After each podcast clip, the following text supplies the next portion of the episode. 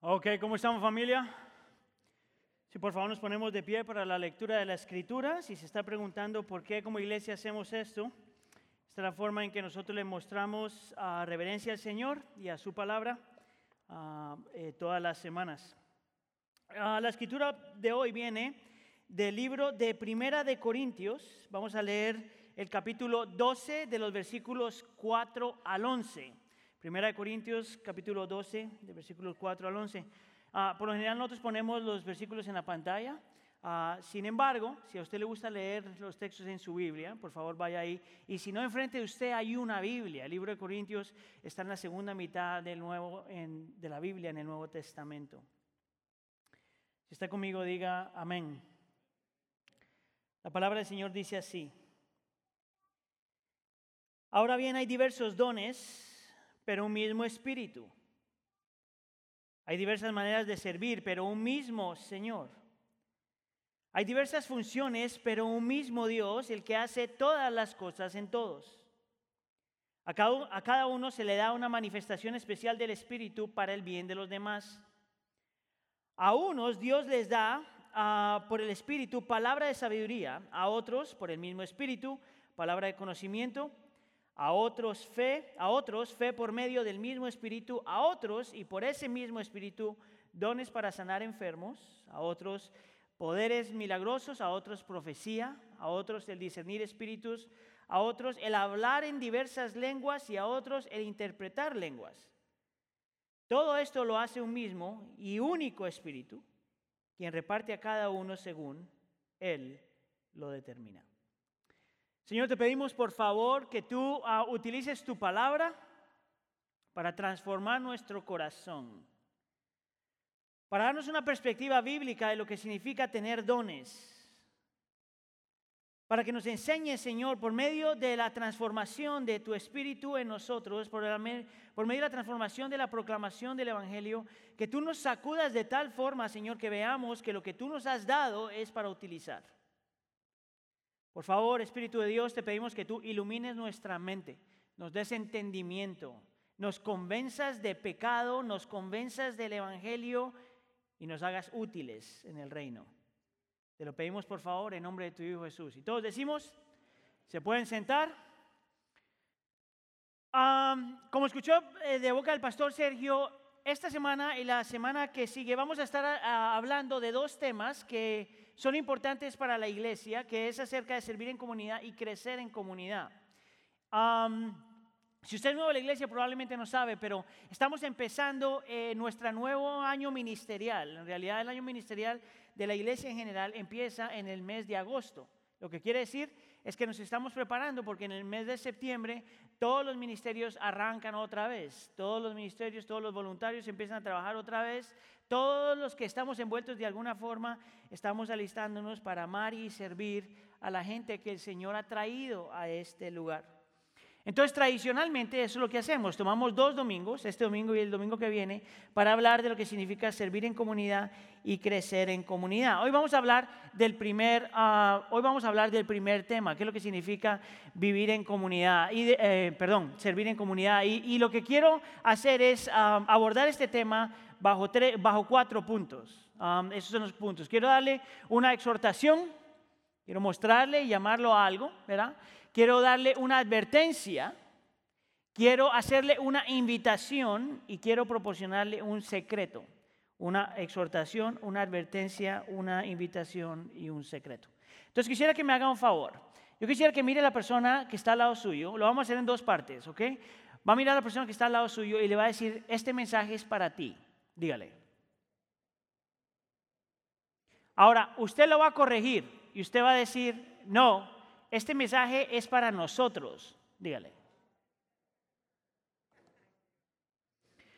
Ok, vamos entonces con el primer punto. Y la razón por la que digo eso es porque realmente, si usted es creyente, si usted se llama así creyente, este mensaje realmente es para todo el mundo.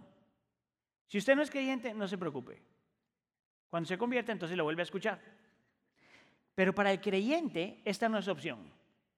Entonces vamos con la primera exhortación y le voy a pedir que leamos esta exhortación juntos. Dice así, todos, tú estás llamado, todos mis hermanos, tú estás llamado a servir porque se te fue dado un don. Terrible. Vamos a hacer otra vez. Tú estás llamado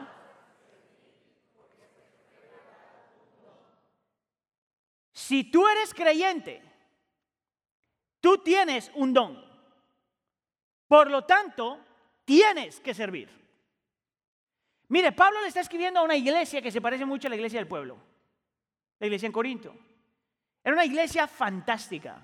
Realmente, cuando tú lees todo el libro, te das cuenta de una iglesia increíble. Era una iglesia que pareciera que tuvieran todos los dones.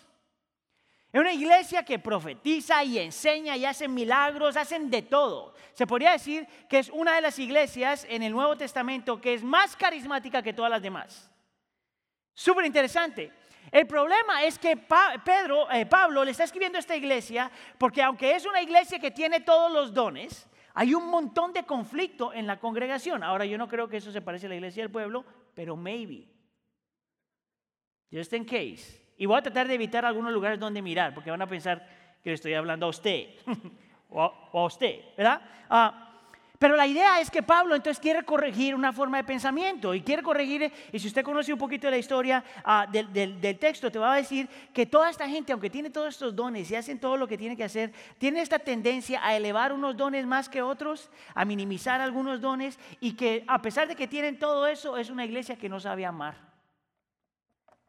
Es una iglesia que no sabe amar. Es una iglesia que aunque tiene todos los talentos y todos los dones, no sabe amar.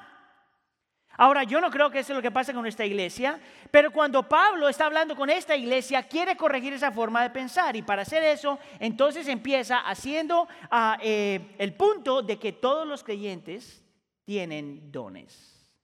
Y mira cómo te lo pone él desde los versículos 4 al 6. Por ejemplo, él dice que hay bien, ahora bien, hay diversos dones. Y en el versículo 5 dice que no solamente son dones, sino maneras de servir. Y luego en el versículo 6 dice que no solamente son dones, maneras de servir, sino que son funciones. Y cuando tú miras los eruditos, de la forma que explican esto, hay un montón de diferencias, opiniones diferentes de acerca de por qué Pablo utiliza tres diferentes palabras para hablar de los dones y hay otros eruditos, y es donde yo me estoy inclinando más, que dicen, no, no, estas, aunque son tres diferentes palabras, en realidad son casi como sinónimos. O que cada una de estas palabras complementa la otra palabra. Lo que quiere decir es que si tú quieres entender realmente la importancia de los dones y lo que son los dones del Señor, tienes que entender estas tres palabras. Entonces empecemos con la primera, que es un don. Y es bien simple, si es un don, la palabra significa que es un regalo, ¿verdad? Es un regalo de Dios para su iglesia. En otras palabras, todos los creyentes tienen dones. Lo interesante es que cuando es un regalo del Señor, entonces es algo por lo cual tú no trabajas. No es algo que te tienes que ganar es algo que el Señor da por su buena voluntad y porque es un Dios de gracia. En realidad es bien interesante porque la palabra don tiene una raíz cercana a la palabra gracia. Ahora, la palabra don es de donde sacamos la misma palabra carisma. Entonces, desde este punto de vista, todos los cristianos son carismáticos. ¿Escuchó eso? Porque todos los cristianos tienen dones. Todos los cristianos tienen dones. Ahora, lo interesante aquí es porque en el mundo que nosotros nos vivimos, esto es supremamente importante. El problema es que si paramos aquí solamente, entonces podemos pensar que Dios le da carisma a la gente para que diga a la gente, wow, ese sí tiene dones. Pero no para ahí porque nos trae la palabra servir. Y te dice que la función del don no es para que la gente se eleve y para que se sienta más de sí mismo. La función del don en el creyente es para servir a los demás. El don no es para ti, el don es para servir a los demás. Escucha acá.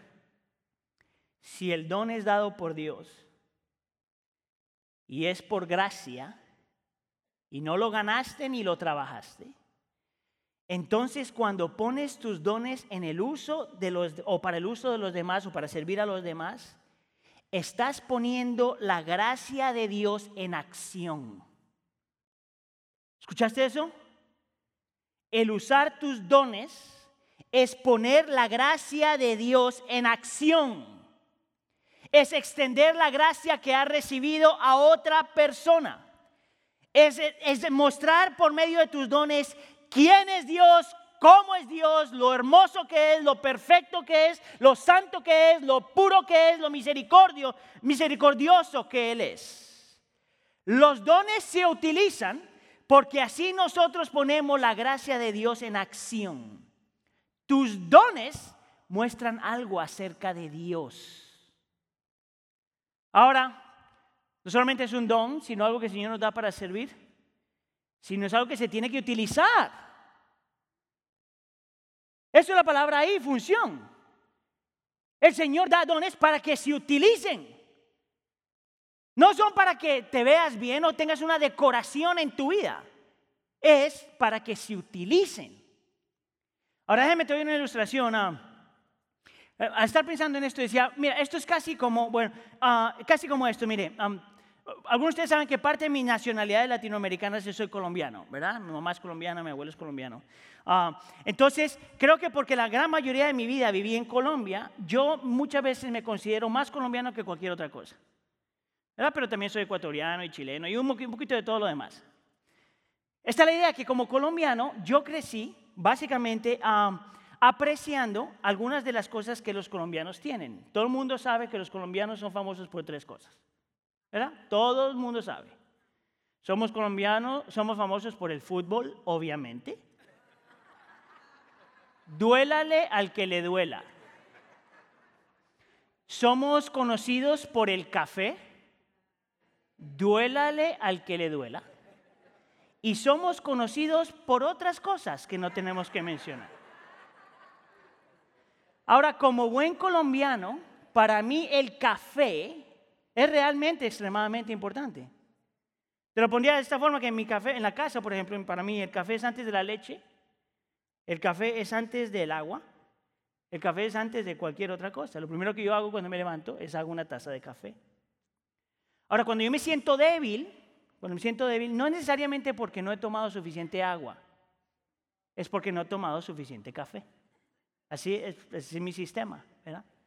Ahora vamos a decir que porque tú conoces que yo soy colombiano y me gusta el café, tú me regalas un paquete de café colombiano. No es indirecta, pero si quieres, pues bienvenido, ¿verdad? Pero tú me regalas una, una bolsa de café. Yo tomo la bolsa de café y la huelo. Y camino con la bolsa de café en mi casa. Y luego pongo la bolsa de café en un cuarto especial a la temperatura correcta. Porque el café tiene que estar en una temperatura correcta. Y, trato de que el café no se ponga al lado de otro café barato. Starbucks, Dunkin' Donuts, cualquiera de esas cosas que es agua de color.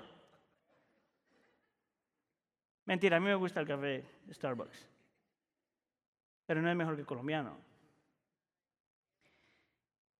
Ahora, si tú me ves haciendo eso, y me preguntas, Aníbal, ¿cómo estuvo el cafecito que te regalé?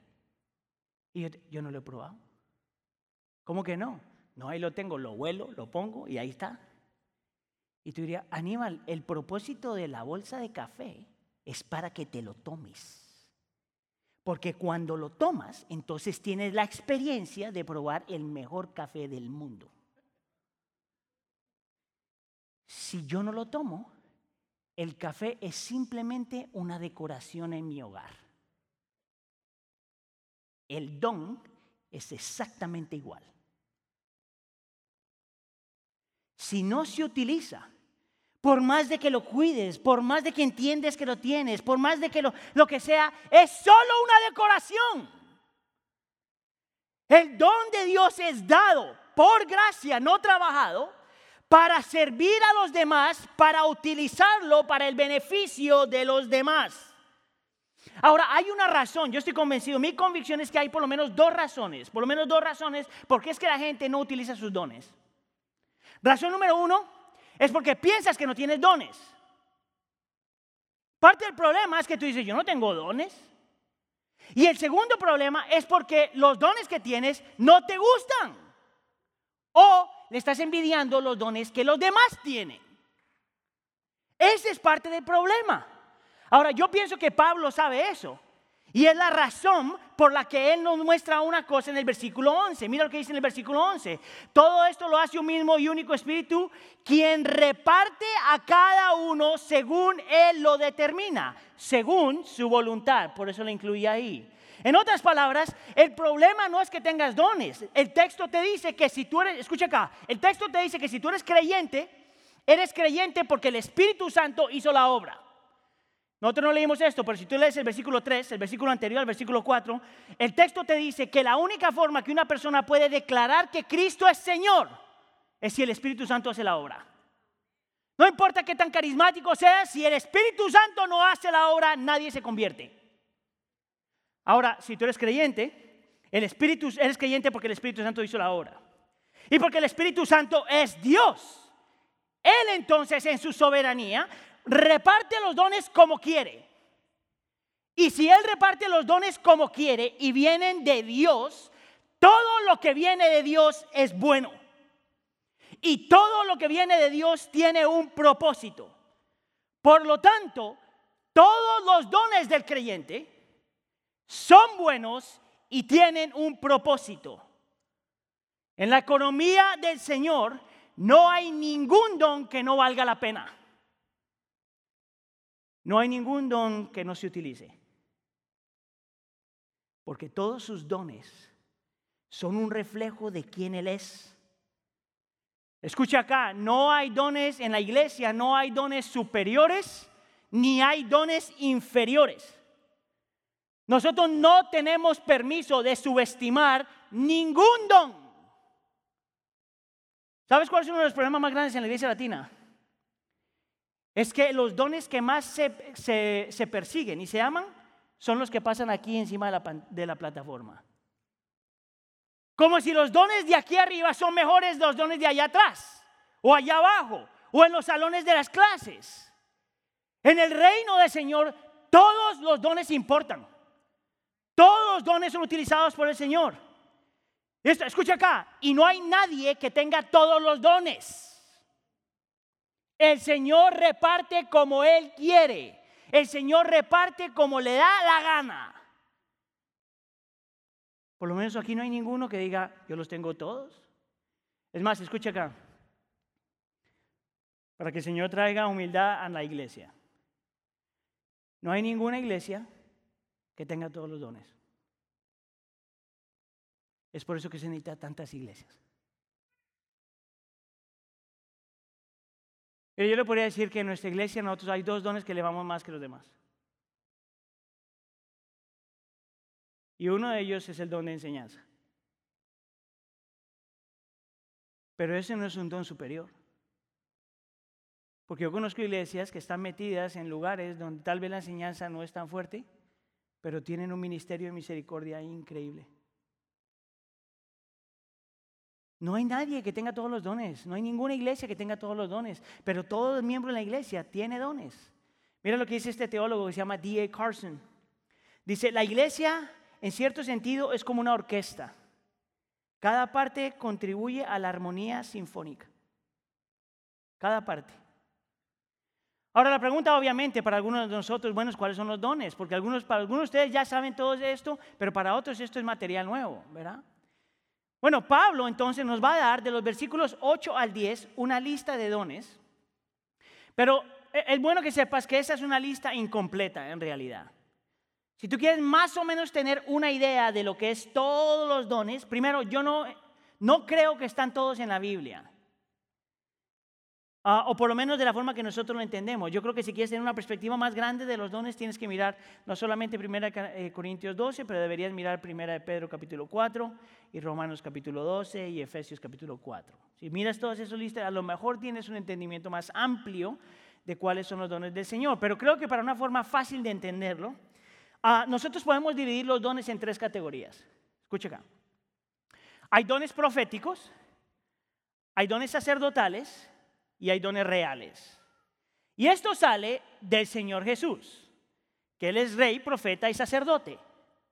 Y cuando nosotros hemos sido creados en su imagen y somos salvos por Él, entonces nosotros heredamos de Él dones proféticos, dones sacerdotales y dones reales. Todo el mundo aquí, si tú eres creyente, estás en alguna de estas categorías o en dos de las categorías. No hay ninguno que tenga las tres. ¿Ok? Ahora vamos con la primera y te voy a decir cuáles son los dones proféticos. Los dones proféticos son estos. Un profeta es una persona que representa a Dios ante los demás. Por eso viene la frase, representa a Dios ante los demás y articula la verdad. En otras palabras, si tú quieres saber lo que Dios dice, lo que Dios piensa, cómo actúa, tú necesitas los dones proféticos. Yo pongo en esta categoría a gente que son evangelistas, a maestros, a gente que habla públicamente, a gente que tiene don de conocimiento, que discierne los espíritus y aunque profetiza. Todos estos son dones proféticos. Dios de alguna forma comunica por medio de esta gente. Representa a Dios a los demás. La segunda categoría son lo que conocemos como dones sacerdotales. Un sacerdote representa a los demás ante Dios y suple en las necesidades. Esta es la clase de personas que realmente le importan los demás. Yo diría que mucho más que los que tienen dones proféticos. No siempre, pero muchas veces. Bajo esta categoría yo podría, eh, pondría, por ejemplo, el don de, por ejemplo, la traducción venía siendo como animar a alguien, encouraging. No me acuerdo ni cómo se traduce eso, pero animar a alguien. ¿Verdad? Los dones de consejería, la gente que le gusta ayudar, la gente que sana, ¿verdad? La gente que pastorea, la gente que es generosa, la gente que extiende misericordia. Esos son dones eh, sacerdotales. Gentes que realmente están eh, representando a los demás ante Dios. Y lo último son los dones reales, que representan la visión de Dios y, la, uh, y proporciona dirección. Estos dones son los que más o menos se podría decir son los de liderazgo o administración y aún fe. Ahora, lo que yo quiero que tú notes es que yo no te estoy explicando lo que todos esos dones son. Te digo por qué. Porque no me parece que ese es el punto del sermón. A mí ni siquiera me parece que es el punto de lo que Pablo está diciendo aquí. La razón por la que tengo la lista, y solamente te lo digo, es esto. Porque independientemente de qué sermón tú tengas, eh, qué sermón, qué don tú tengas, al fin y al cabo la perspectiva de la iglesia es un grupo de personas que son uno y son diferentes. La iglesia es un grupo de personas que son uno y a la misma vez diferentes. Son uno porque tenemos el mismo Padre, el mismo hermano, Cristo Jesús, y el mismo Espíritu Santo que mora en nosotros. Somos uno porque hemos sido comprados y rescatados por la sangre de Cristo. Somos uno porque hemos sido adoptados en Cristo. Somos uno porque hemos sido redimidos en Cristo. Todo por gracia. Nadie se salvó aquí por buenas obras, solo por gracia. Y por eso somos uno. Pero a la misma vez somos tan diferentes. Y estamos supuestos a ser diferentes. Mire, parte de la lucha, estoy pensando aquí, parte de la lucha es esto. Tú sabes cuando tú tienes un don, automáticamente piensas que todo el mundo tiene que ser como tú. Entonces, por ejemplo, obviamente yo creo que yo tengo el don de enseñanza. Entonces, por naturaleza, el don que yo más voy a elevar, sin querer queriendo, dijo el chavo, es el don de enseñanza. Y de alguna forma yo pienso que todo el mundo debería tener don de enseñanza, pero eso no es lo que muestra la Biblia. La Biblia nos muestra que todos somos diferentes, que todos tenemos diferentes dones y los utilizamos de diferentes formas, pero que todos los dones son importantes. La exhortación es esta. Todos tienen un don. Todos nuestros dones muestran quién es Dios y cómo obra Dios. Todos nuestros dones, son para el bien y servir a los demás. Todos nuestros dones son expresiones de la gracia de Dios. Todos nuestros dones son necesarios. No hay dones superiores e inferiores. Todos nuestros dones, por lo tanto, son necesarios en la iglesia y la implicación es entonces que tú necesitas la iglesia. Tú necesitas los dones que otra gente no tiene. Oh, tú necesitas los dones que la gente tiene que tú no tienes. ¿Tú sabes lo importante que es eso? Entonces, si tienes sentido de autosuficiencia, Pablo te destruyó esa forma de pensar. Tú necesitas los dones de los demás. Esa es la exhortación. Ahora, déjame te doy la advertencia. Ah, vamos a leer esto juntos. Tus dones. No, no les escuché. Tus dones. Hágame un favor, dígale eso a la persona que está al lado suyo.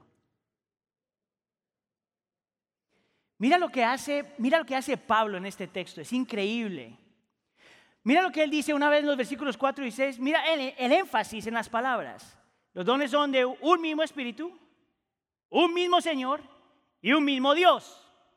Esa es la Trinidad. Los dones vienen de Dios Padre, Dios Hijo y Dios Espíritu Santo. En otras palabras, Dios es el que da los dones, Dios es el que utiliza los dones y Dios es el que obra por medio de los dones. Te lo digo otra vez. Dios es el que da los dones, Dios es el que utiliza los dones y Dios es el que obra por medio de los dones. ¿Tú sabes por qué eso es importante?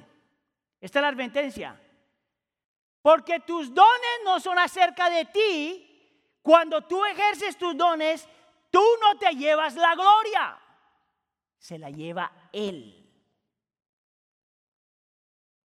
Porque tus dones no son acerca de ti. Cuando tú haces lo que tienes que hacer, tú no te ves bien. Él se ve bien. Cuando tú utilizas tus dones, tú no te ves hermoso. Él se ve hermoso. Cuando tú utilizas tus dones, escúchame aquí, tú no eres el centro de atención. Él es el centro de atención. No es acerca de ti. Mire, en mi tiempo como pastor yo me he dado cuenta de esto. Que la gente que se queja, cuando no se le permite utilizar sus dones, es porque se ha olvidado esto. En esta iglesia no lo utilizan a uno. No es acerca de ti. En mi tiempo como pastor yo me he dado cuenta que cuando tú le tienes envidia a los dones de los demás y estás siempre deseando o le tienes envidia a la gente que se le ha dado plataforma de alguna forma, es porque se te ha olvidado esto. Los dones no son acerca de ti. Lo que yo he aprendido es que cuando la gente no utiliza sus dones, simplemente porque no quiere, se les olvida que los dones no son acerca de ellos, es acerca de Dios. En mi tiempo como pastor yo me he dado cuenta que cuando tú no encuentras satisfacción en el don que el Señor te ha dado o los que no te ha dado, es porque se te ha olvidado esto. Tú piensas que tus dones es acerca de ti. Miren, en el verano leí un libro que se llama The Way of the Dragon and the Way of the Lamb. Um, no voy a ni siquiera traducir. Pero mira, estos son dos pastores, bueno, un pastor y un teólogo que están hablando. Ah, es un buen libro para leer, si, te gusta leer en inglés, pero hay una parte que habla de los dones ah, espirituales. Y ellos dicen que parte de la lucha en la iglesia es que nosotros utilizamos nuestros dones espirituales, escucha aquí, como dispositivos para nuestra realización personal. En otras palabras, utilizamos nuestros dones para sentirnos que valemos la pena y que somos alguien. Y esto es lo que dicen. Erróneamente creemos que estos dones son habilidades especiales, casi como superpoderes. O yo tengo este don, Mira lo que hago con mi don. Y ellos dicen, eso es simplemente una herramienta para la autorrealización. Utilizas el mismo don que Dios te ha dado para levantarte a ti mismo en vez de levantar al Dios que te dio el don. Y dice que lo más peligroso de eso es que llegas a un punto en que crees que no necesitas a Dios. ¿Tú sabes cómo yo sé eso? Porque esa es mi vida todas las semanas. Mira, yo preparo más o menos como 20 horas cada sermón. Eh, y no te estoy diciendo, es, es, el nivel de compromiso que tengo con lo que hago, ¿verdad? Yo estoy convencido que esta es la mejor forma en que yo sirvo a la iglesia. Entonces yo estudio, yo leo, yo ah, medito, yo uh, leo otros predicadores, escucho otros predicadores, hablo con la gente, lo hago en 20 horas. Gente, escribo, edito y hago todo lo demás.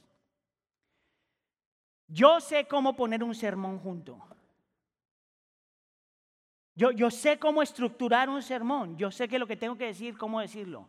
Mire, yo sé cuándo tengo que levantar la voz y cuándo no. Yo levanto la voz no solamente cuando mis hermanos están durmiendo en la parte de atrás. Yo sé que muchas veces puedo levantar la, eh, voz para provocar una emoción o para hacerte creer que yo me creo lo que estoy diciendo. Yo, esos son técnicas, se pueden hacer. ¿Sabes cómo yo sé cuando estoy utilizando lo que el Señor me ha dado para mí mismo? Cuando pienso que puedo predicar sin pasar horas frente al Señor orando por el sermón. Cuando tengo la osadía de pensar que puedo llegar aquí sin pedirle al Señor que Él haga su obra.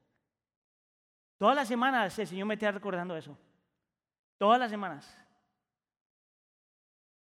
Entonces, si, si, si el don se le quita al que da el don, es una forma que utilizamos para sentirnos que somos algo y eventualmente creemos que podemos hacer sin Dios lo que Dios nos ha llamado a hacer.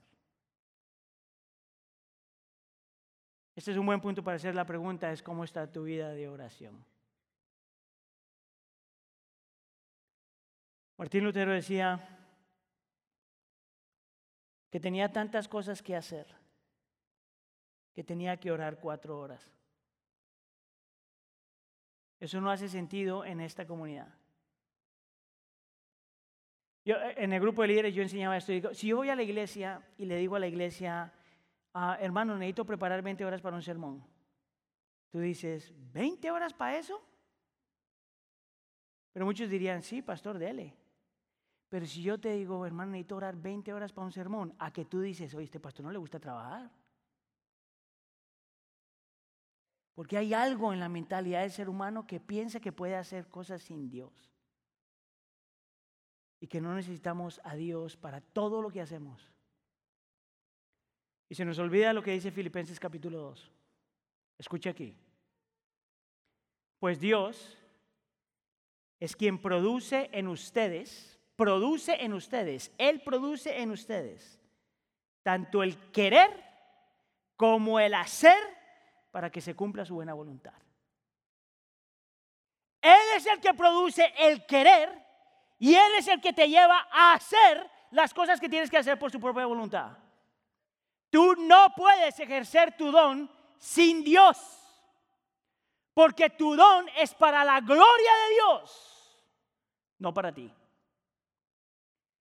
Y la segunda advertencia es que tu don no solamente es para la gloria de Dios, sino para el bien de los demás. Esto es lo que nos dice el versículo 7. A cada uno se le da una manifestación especial del Espíritu para el bien de los demás. Tu don espiritual no es para tu autogratificación. O oh, yo predico porque necesito predicar. O oh, yo enseño porque necesito enseñar. O yo adoro porque necesito adorar. O yo sirvo porque necesito servir. Como si te falta algo en lo que Cristo ya te dio. La única razón por la que nosotros ejercemos nuestros dones es porque es para el beneficio de la comunidad. Es para que aprendamos a poner las necesidades de otros antes de nuestra propia necesidad. Es para que pensemos en la comunidad antes que el individuo.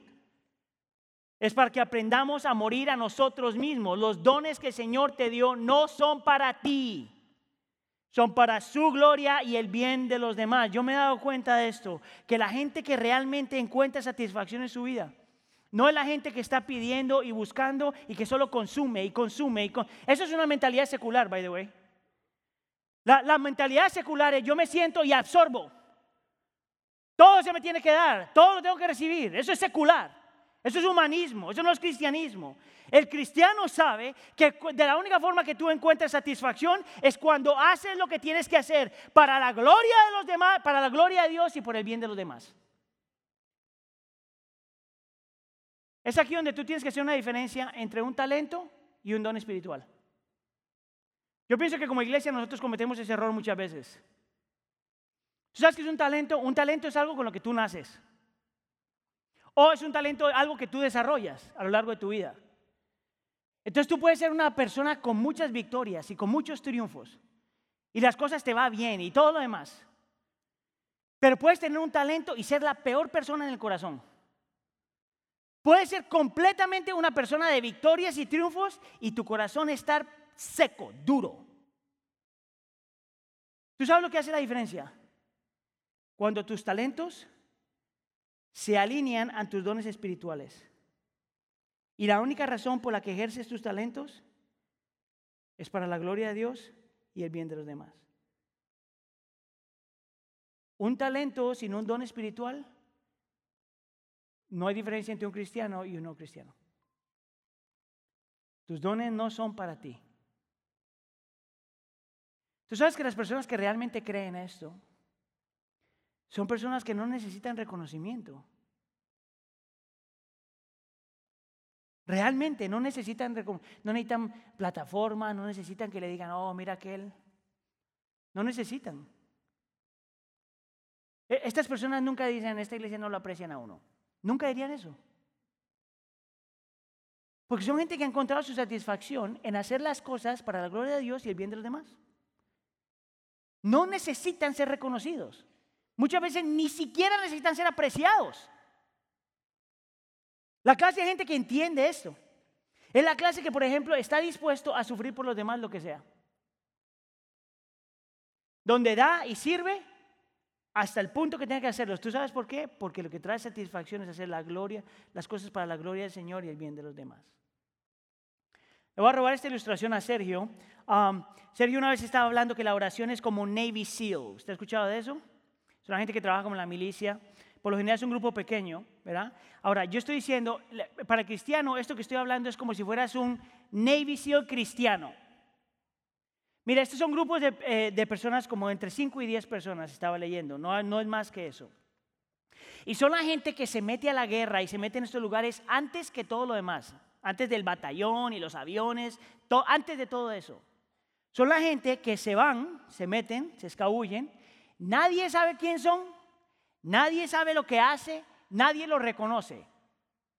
Porque por eso son Navy SEALs, secreto. Y esta gente se mete, hace lo que tiene que hacer y se echa para atrás y se desaparece. Y nadie nunca sabe qué es hasta después. Esto es interesante, que las guerras más grandes que se han ganado es porque los Navy SEALs entraron y hicieron lo que tenían que hacer. Pero cuando la guerra se gana, look at me, that was me. Yo fui. Yo lo hice. No. Entran, hacen y desaparecen. Estaba acordando de un pastor, a ver si me acuerdo ahorita, pero un pastor que decía que lo mejor que podía hacer era algo como predicar, pastorear y desaparecerse. Jonathan Edwards, que ha sido uno de los teólogos más grandes de Estados Unidos, tiene una lápida de este tamaño por Princeton Seminary University. Uno de los teólogos más grandes en Estados Unidos. Juan Calvino, que ha sido otro teólogo francés en larga en la historia del cristianismo, que ha influenciado el cristianismo criminalmente, ni siquiera se sabe dónde están enterrados. ¿Tú crees que Juan Calvino y Jonathan Edwards están en la presencia del Señor? Ah, that's not fair. ¿Qué pasó, Señor? ¿Sabías que cuando Moisés murió y empieza el libro de Josué, el único reconocimiento que se le da a Moisés es esto? Moisés murió. ¿Se acabó? Se acabó. Ahí es cuando tú puedes ver, cuando tú entiendes el propósito de tus dones. no es acerca de ti, es acerca de Él para el bien de los demás. Bájate de tu caballito y aprende a servir. Y para los que están sirviendo, gracias. Y para los que se quejan, arrepiéntanse. Y para los que no aprecian lo que el Señor les ha dado, arrepiéntete. Y para los que no están haciendo nada, ¿qué está esperando? Es por eso que te tengo que llevar al tercer punto. Esta es la invitación. Vamos a leer esto juntos. Pon la gracia de Dios en acción. Tú fuiste creado para eso. Otra vez. Pon la gracia de Dios en acción. Tú fuiste creado para eso. Mira, uno de los mejores versículos en el texto que leímos es, este, es el versículo 6. Dice, hay diversas funciones, pero es un mismo Dios el que lo hace, el que hace todas las cosas en todos. Es Dios el que hace todas las cosas en todos. Es Dios el que obra en ti y por medio de ti. Es Dios el que cuando te utiliza y utiliza tus dones, pone su gracia en evidencia. Es Dios el que cuando te utiliza, al estar ayudando a los demás, donde Él muestra su carácter, su misericordia, su amor, su fidelidad, su paciencia, su poder, su sabiduría, todo. Mi invitación para ti entonces es esto. Yo quiero que te unas a alguno de los grupos, algunos de los equipos en la iglesia. Mire, hay una variedad de roles para servir y seguro que hay uno perfecto para ti. Únete a un equipo. Todos los domingos en esta iglesia son cientos y cientos de voluntarios haciendo algo.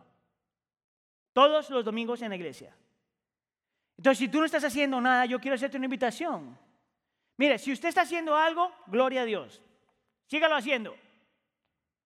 Pero si el Señor no, si no está utilizando los dones, yo te invito, mira, por ejemplo, puede ser parte del grupo de niños, el grupo de jóvenes.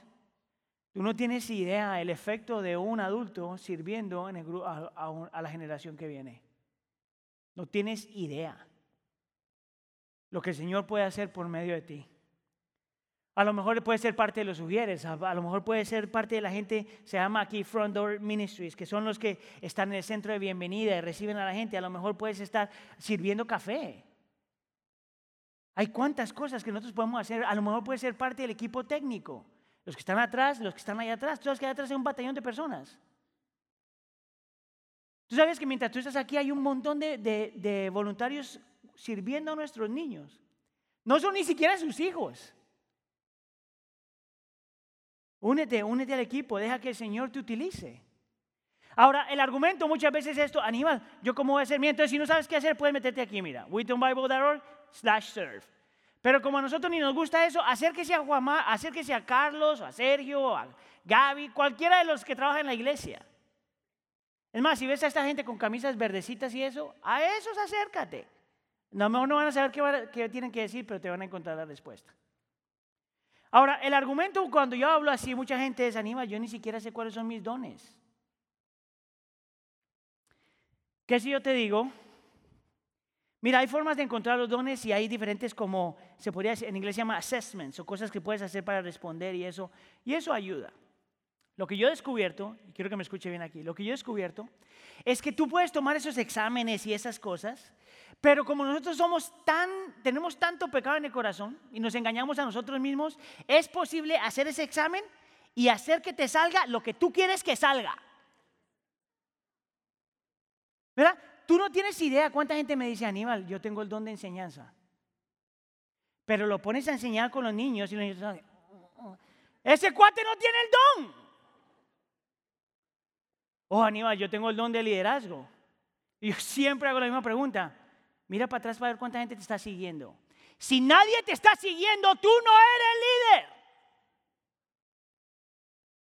¿Sabes por qué digo eso? Porque los dones se descubren al hacer. Si hay una necesidad, tú te metes. Porque la actitud del creyente no es decir, yo solo quiero utilizar este mis dones. La actitud del creyente es métete donde hay necesidad. Y el Señor va desarrollando o te muestra lo que necesitas. Mire, una de las bendiciones más grandes que los pastores latinos tenemos es que cuando empezamos, ya en la iglesia estamos en un punto que no tenemos que trabajar así, pero cuando empezamos, ¿verdad? Los pastores hacemos de todo. Ahí se sabe cuáles son los dones. Te toca enseñar, te toca limpiar, te toca visitar, te toca predicar, te toca hacer las, las, las tacitas de la comunión, haces de todo. Y en el proceso te dices, men, yo como que esta no la hago. Oh, mira, en esta como que sí. Yo compartí esto antes. Yo descubrí que yo era maestro hasta que el Señor literalmente me puso en un salón de clases con 35 niños.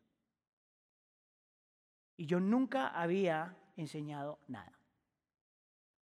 No, mentira. Había enseñado escuela dominical con cuatro niños de cuarto grado. Y te das cuenta que el Señor te revela lo que Él ya te ha dado cuando te metes. Métase.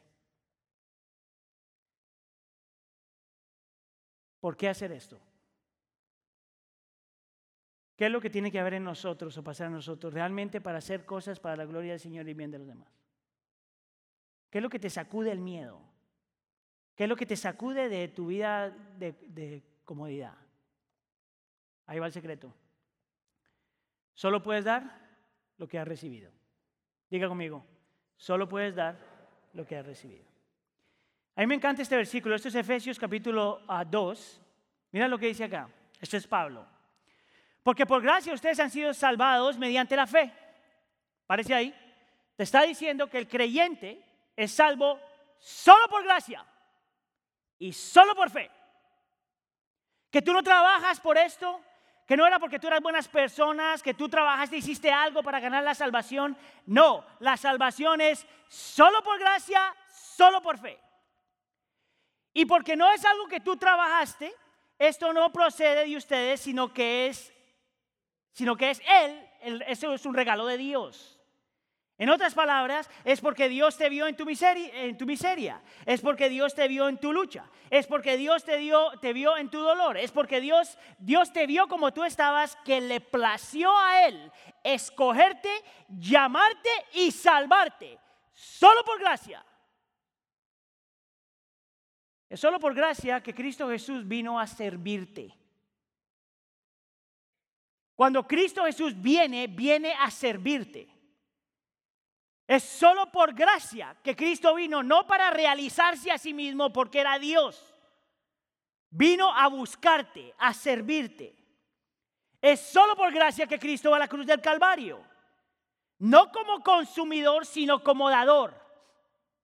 Es solo por gracia que Dios es el dador de vida, es el dador de perdón, es el dador de la paz, es el dador de alegría, es el dador de Dios. Lo más hermoso de la salvación es que tenemos a Dios. Es solo por gracia que Dios entonces, por la obra de, de, la cruz del Calvario, nos vuelve en hechuras suyas. No por obras para que nadie se jacte, porque somos hechura, somos hechura de Dios, creados en Cristo Jesús para buenas obras. Ahora escucha aquí, si todo es por gracia, nadie tiene de qué jactarse. Todo lo que tú eres, si tú eres creyente, y todo lo que tú posees, y todo lo que has logrado, es solamente por gracia. No hay por qué jactarse. Pero si tienes lo que Dios te ha dado, no es solamente para que seas salvo, sino para que pongas en práctica lo que has recibido.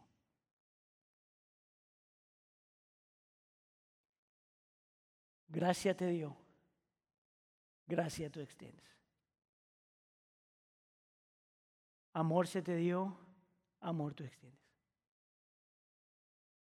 Paz se te dio, paz tú extiendes. Salvación se te dio. Tú quieres que otros también sean salvos. Esto es lo que cambia. La razón por la que tú tienes que poner en práctica lo que el Señor te ha dado es por lo que el Señor ya hizo por ti. Todos están llamados porque todos tienen un don. Y los dones no son acerca de nosotros, acerca de Él y el bien, para el bien de los demás. Pon la gracia de Dios en acción. Tú fuiste creado para eso y salvo por eso. Pero tú no puedes hacer eso a menos de que quieras dar lo que tú ya recibiste. Si tú eres creyente, no tienes ninguna excusa por qué no utilizar tus dones. Y si no sabes cuáles son tus dones, no importa. Dale. A ver qué es lo que el Señor hace. Amén. ¿Oramos? ¿Qué tal si nos ponemos de pie?